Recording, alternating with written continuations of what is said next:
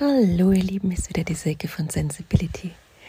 Heute mein Thema, das besonders in mir schwingt, weil ich heute Morgen aufgewacht bin und gemerkt habe, hm, toller Tag gestern. Irgendwie hat es mich positiv ins Heute getragen, der gestrige Tag.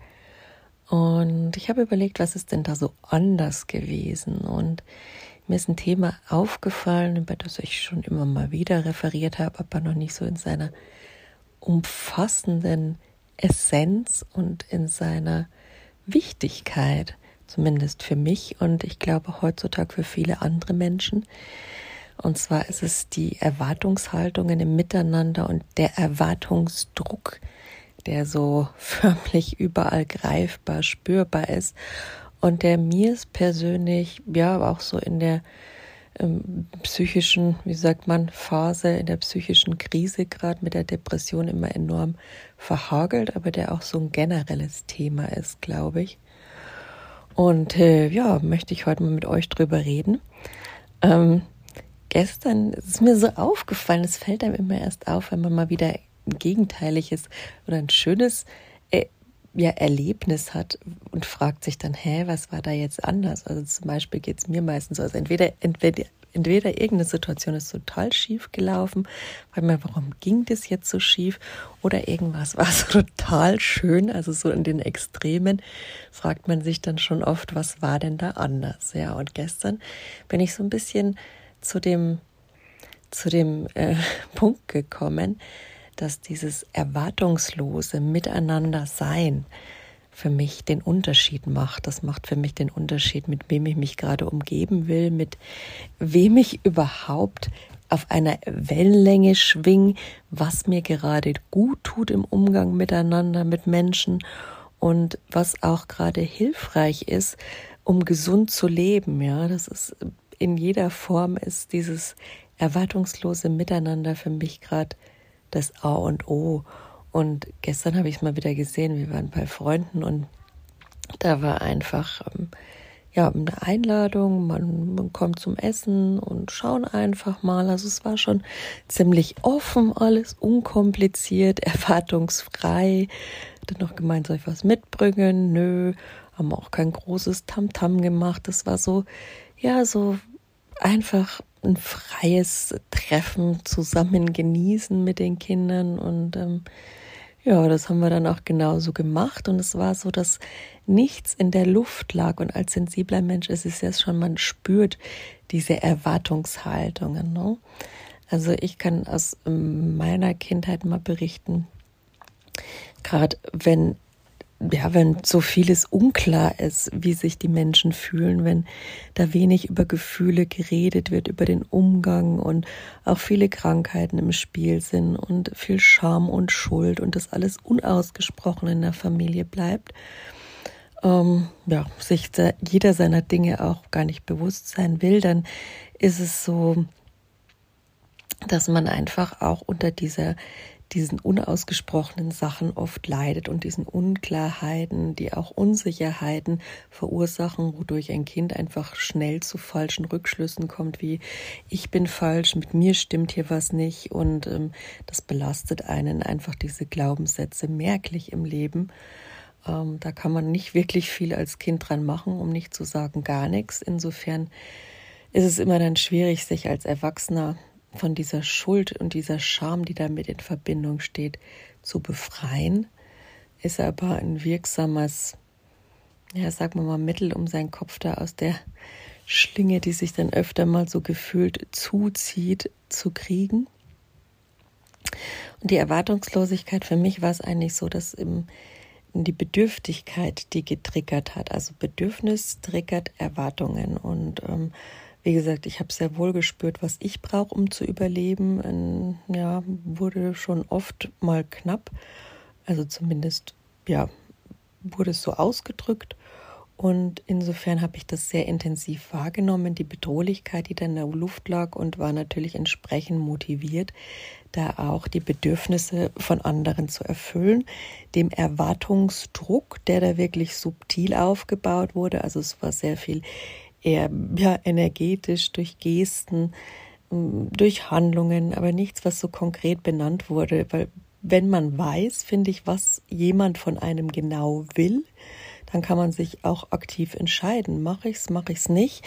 Und wenn man aber nur merkt, oh, das muss ich jetzt wohl, sonst kollabiert hier das System, dann erliegt man diesem Erwartungsdruck und hat irgendwie gar keine andere Möglichkeit. Und ich finde, für mich wurde das auch irgendwann zur Überforderung, was ganz klar ist, denn so ein kindliches System, wo das Nervensystem dann permanent überreizt ist, weil Kinder Aufgaben eigentlich nicht übernehmen sollten, die ja über ihre Kompetenz in dem Alter hinausgehen und ähm, ja, sich so in die Erzieherrolle bringen und in die Begleiterrolle, in die Fürsorgerrolle, ne? alles, was man halt eben als Erwachsener für ein Kind macht. Und ähm, dann ist das Nervensystem eigentlich von Grund auf schon gut überreizt und ausgelastet. Und man lernt auch nicht, sich selbst zu regulieren, man lernt nur das andere zu regulieren, indem man seine Bedürfnisse und die damit verbundenen Erwartungen die oft sehr subtil ausgedrückt werden und die man oft gar nicht wirklich erstmal erkennt. Also ich habe Jahrzehnte gebraucht, bis ich erkannt habe, eigentlich ja eher so jetzt so nach 15 Jahren intensive Analyse, dass ich sage, okay, in meiner Familie ist unausgesprochene Erwartungen und ja diese Bedürftigkeit, die immer irgendwo im Raum hängt, ähm, ist so eine große Sache, egal ob es der andere merkt oder nicht. Das ist so ein richtiger unbewusster Umgang damit. Ne? Und ähm, ja, so dieses irgendwo selbstverständlich füreinander sein, dass man irgendwas für den anderen tut, dass man sich ihm anpasst, dass man ja seine Bedürfnisse dem anderen angleicht, einfach aufgrund der Harmonie, aufgrund der Höflichkeit, aufgrund verschiedener Konstrukte ist es also wichtig, das war immer so der Tenor, um das Überleben zu sichern. Aber auch jetzt noch, wenn es nicht mehr um das Überleben geht, ist es sehr häufig noch so der Fall, dass wenn man zum Beispiel Verabredungen macht, dass das dann genauso läuft wie geplant. Sonst ist da ja für alle Beteiligten der Ofen aus und alle überreizt und alle im Stress und alle angespannt. Also es fühlt sich dann immer sehr ungut für mich an, weil die Flexibilität ähm, nicht erfüllte Erwartungen damit umzugehen in meiner Familie eigentlich mh, mm, ja sehr wenig vorhanden war, sagen wir es mal so. Und das gibt es in vielen Familien. Das ist auch gerade ein sehr großes Thema der Zeit. Ich habe kurz mal ein Buch gelesen über der es viel um die Frontalhirnschwäche geht. Das ist einfach aufgrund unserer ja ungesunden, unmenschlichen Lebensart, ähm, wir uns immer weiter von unseren Bedürfnissen quasi entfernen und ähm, auch unser Frontalhirn da vorne, der Cortex-Bereich, der präfrontale Cortex, da auch sehr geschwächt ist und auch verschiedene ja, Dinge gar nicht mehr so richtig funktionieren. Und im Zusammenhang damit auch der Hippocampus, was ich jetzt wieder spannend fand, auch ähm, vom Umfang her eher tendenziell abnimmt, was auch wieder gerade das Thema Depression in unserer Gesellschaft äh, zu einem epidemischen Thema, wie es nennt in dem Buch, wie heißt das? Ich muss das nochmal, das überlastete Gehirn, ich muss nochmal schauen, wie das heißt, oder das erschöpfte Gehirn heißt das Buch, genau, von Dr. Nils, glaube ich. Muss ich nochmal reinposten. Und ähm, er sagt also, das ist eigentlich gar keine ja, Besonderheit. Es hat alles äh, mit unseren Lebensanforderungen, auch mit den Toxinen, mit der Umweltbelastung zu tun, die da im Umlauf ist dass gerade auch so Themen wie Depressionen gerade sehr ja, gesellschaftlich in den Vordergrund gerückt sind und ähm, finde ich auch spannend, auch wenn das so körperlich darstellbar ist, dass dann wirklich das Frontalhirn, also der präfrontale Kortex so ein bisschen einbüßt und auch der Hippocampus, in dem das ganze Sein reguliert wird. Ne? Also da ist dann dieses Gefühl für sich selbst und die eigene Identität, das ja auch in der Depression so ein Hin und Her ist und für den Selbstwert und ja, für diese ganzen sensiblen Ich-Themen, das dann so gestört ist in der Depression, dass das da schon so, so Ausdruck findet, so konkret benannt wird in dem Buch. Das gibt mir immer Hoffnung, dass es auch sichtbar ist, dass es was ist, ähm, wo die Forschung auch schon drüber Bescheid weiß, wo man vielleicht auch schon Marker definieren könnte. Okay, man macht angenommen einen MRT, dann sieht man zum Beispiel, der Hippocampus äh, verkleinert sich, der präfrontale Kortex ist vielleicht weniger durchblutet oder funktioniert anders. Das sind ja eigentlich so Sachen, da könnte man Neurodivergenz oder vielleicht auch ja eben Depression schon anhand von Markern feststellen und dann vielleicht auch ja andere Mittel einleiten oder andere Maßnahmen einleiten, umdenkende Maßnahmen einleiten, die jetzt vielleicht auch nur über Medikamente hinausgehen und sich da ja, in Form von, von Bodenstoffenausgleich bemerkbar machen, weil das ist sicher eine Sache, aber es ist sicher nicht die gesamte, ganzheitliche Unterstützung, weil es ja nicht ja, die Ursache angeht. Und ja, das ist ja keine Hilfe zur Selbsthilfe, diese Medikation. Deswegen tue ich mir damit manchmal so schwer, weil ich halt schon finde, dass alles irgendwie, was man sich Gutes tut oder was man Therapie tut oder ja, eben an Behandlungen macht, dass es irgendwo eine Hilfe zur Selbsthilfe sein sollte und nicht, ich nehme da jetzt einfach mein Leben lang die Tabletten. Das ist ja nicht so wirklich, ja, konstruktiv. Natürlich muss man es auch machen, wenn man keine andere Möglichkeit hat. Geht mir ja genauso. Aber ich wünschte mir da schon, dass die Forschung da ein bisschen aus dem Quark kommt. Okay, aber zurück zu eben diesen Erwartungshaltungen, die für uns im Miteinander manchmal so gar nicht spürbar sind und je dysfunktionaler, und das ist ja auch gerade so mit unseren Familiensystemen und nach zwei Weltkriegen in Deutschland ist da schon auch viel erbliche, oh, viel erbliche Schwere in dem System. Und ähm, das ist dann auch schon so, dass das einfach merklich schwieriger wird. Jeder ist überfordert, überlastet, jeder hat, keiner hat den Umgang mit den Gefühlen gelernt. Das, also Überlastung und Überforderung, wenn es keiner wirklich öffentlich zugibt, das sind eigentlich Haltungen, die uns jedem immer wieder passieren. Das sind auch ganz natürliche Haltungen, aber es ist immer die Frage, in welcher Intensität und an welche Grenze kommt man dabei. Aber auch eben durch diese Bedürftigkeit und die Überforderung entstehen auch viel mehr Erwartungshaltungen im Miteinander, ja. Und da ist es immer ganz finde ich spannend zu schauen, sind die subtil, diese Erwartungshaltung? Ist sich derjenige dessen bewusst, was er eigentlich vom anderen dadurch erwartet mit seiner Haltung?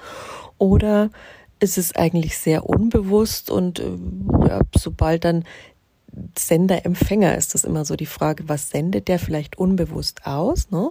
Was nehme ich dann als sensibler Mensch auf und fühle mich dann aufgerufen, da vielleicht zu helfen, was natürlich auch über meine äh, Eigenverantwortung oder über ein gesundes Miteinandersein hinausgeht, da muss ich natürlich auch für mich reflektieren, was will der jetzt von mir?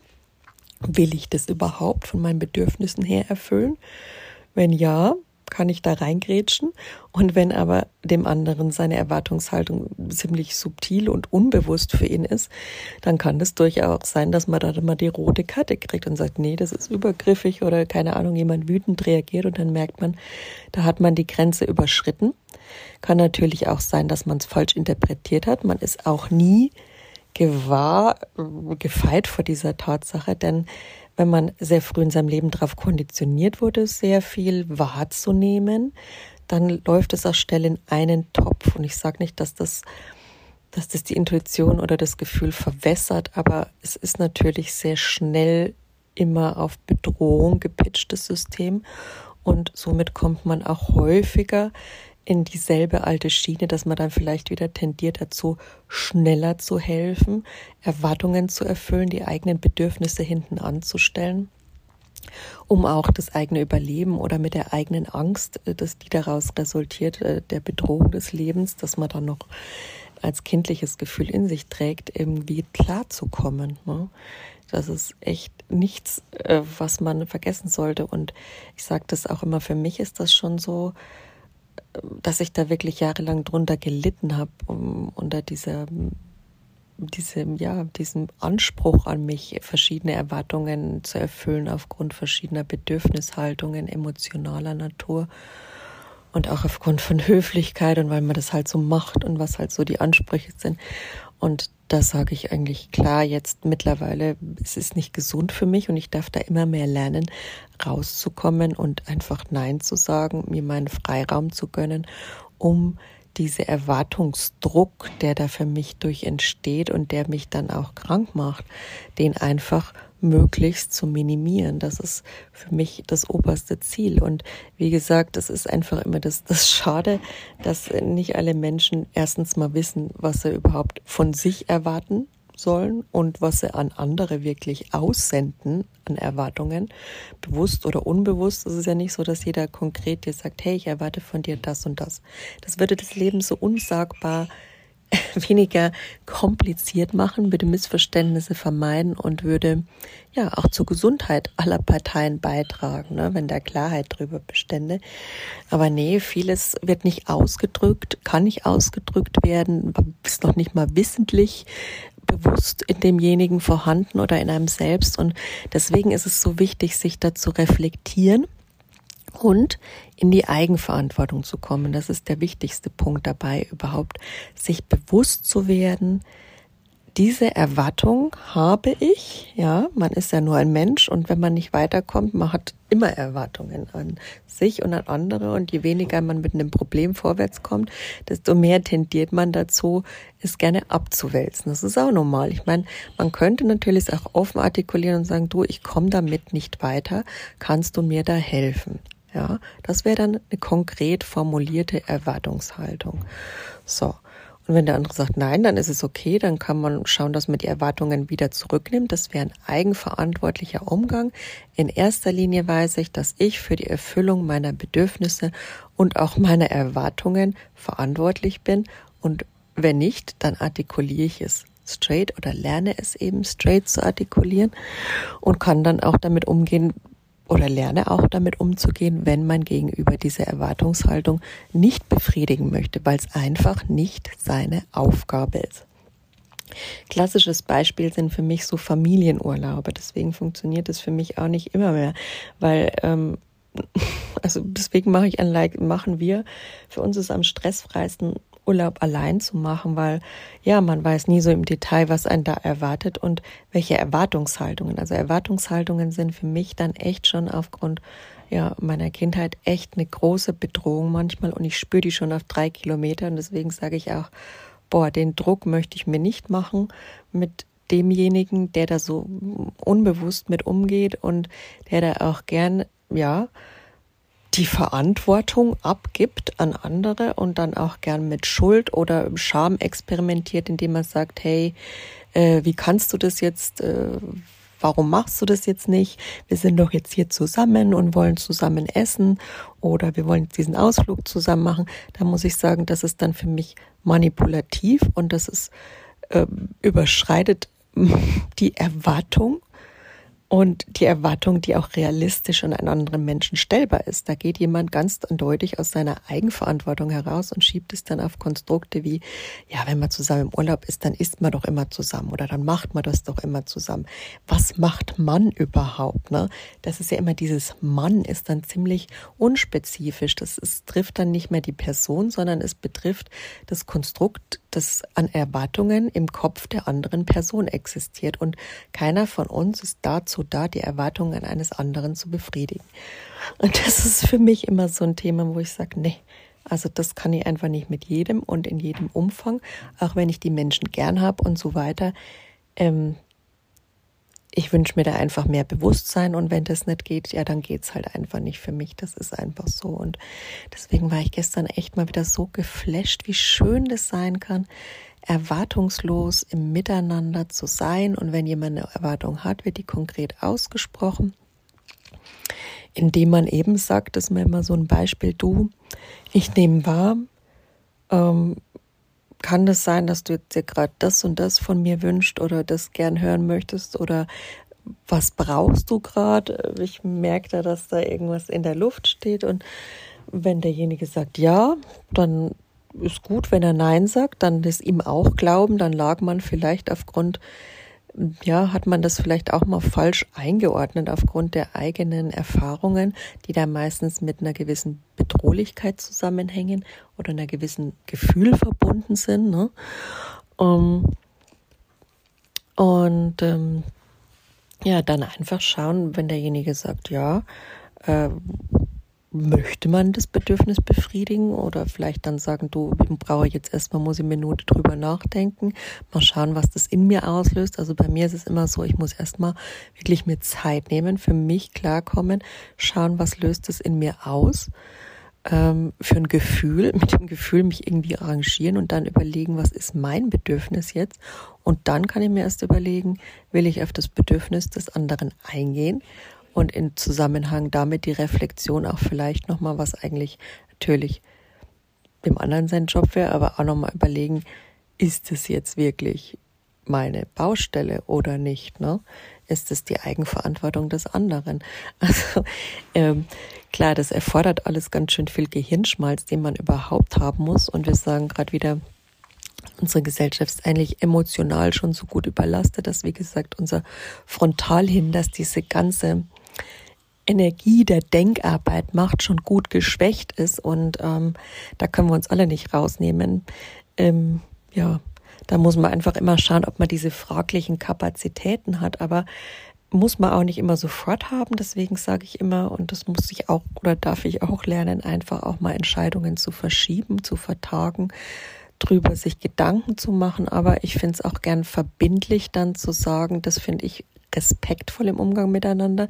Nicht dieses Ghosten, dann sich gar nicht mehr melden diesbezüglich und es einfach im Sande verlaufen lassen. Das finde ich eher so ein bisschen, naja, aussitzen halt, finde ich, da fehlt mir der Respekt meistens, sondern einfach zu sagen, du, ich brauche da jetzt mal ein paar Tage Zeit oder eine Woche oder wie auch immer, ist klar anzusprechen, dass es jetzt nicht möglich ist, aber die Aussage man später geben kann und ähm, ja dann auch sagen, ob man die Erwartungshaltung eben dann erfüllen kann oder will oder nicht und dass das Gegenüber das auch respektiert. Und so funktioniert für mich auch Freundschaft, so funktioniert es für mich, mit Menschen zusammen zu sein, die mir gut tun, die mir wohltun, mit denen möchte ich mich umgeben, wo ich auch das Gefühl habe, was ich in meiner Familie, jetzt Ursprungsfamilie, nicht so explizit hatte, was natürlich auch die nicht hatten, ne, was so eine Vererbungsgeschichte ist ähm, hat nichts mit denen zu tun. Es geht nur darum, dass dieses ähm, Ich bin okay, so wie ich bin, auch ohne zu leisten und ich bin genug, diese Glaubenssätze, dass die einfach dadurch nicht entstehen konnten, da sie immer so an Erwartungen und Bedürfniserfüllungen gebunden waren. Und das darf man auch gern nachlernen dann mit im Umgang mit Freunden, die da eben erwartungslos sind. Und da bin ich jetzt nach gestern sehr dankbar, auch mal wieder ein praktisches Beispiel für die Erwartungslosigkeit, für ein gesundes Miteinander zu haben. Und ja, es ist nicht immer, liegt nicht immer so auf der Hand, was, was einem gut tut in der Beziehung und im Miteinander. Deswegen kann ich euch nur ans Herz legen, euch da zu reflektieren und euch nach so einem Treffen mal zu fragen, was hat mir da jetzt so schlecht getan, was hat mir da gut getan? Und dann auch auf dieses Unausgesprochene in den Zwischentönen als sensibler Mensch zu achten. Ja, weil man kriegt ja meist die Erwartungen nicht wirklich serviert. Und der andere meint es vielleicht auch gar nicht böse. Das ist meistens zu unterstellen. Der ist es einfach so gewohnt, vielleicht aus seiner Erziehung, dass das einfach zu erwarten ist. Ne? Wie zum Beispiel solche Konstrukte wie Höflichkeit. Das macht man so. Ne? Und deswegen ist das so eine klare Erwartung, die daraus für ihn ganz selbstverständlich ist. Und dann wird er vielleicht ein bisschen auch grätzig, ähm, verärgert, wenn das nicht erfüllt wird. Aber da einfach schauen, dass man da für sich den Abstand zukriegt und einfach äh, tief durchatmen sagt, nein, das ist nicht meine Verantwortung, die muss ich nicht erfüllen, die will ich auch nicht erfüllen. Das kann ich dem anderen dann auch spiegeln und dann kann man weiter im Miteinander bleiben, im gesunden, liebevollen, respektvollen, kommunikativen Miteinander. Das ist das was ich so mir für uns, für mich, für meine Familie, für die Welt wünsche. Und deswegen möchte ich es euch heute mal mitgeben, mein Learning aus dem gestrigen erwartungslosen Miteinander mit Freunden. Ja, dann wünsche ich euch noch einen schönen Sonntag. Macht's gut.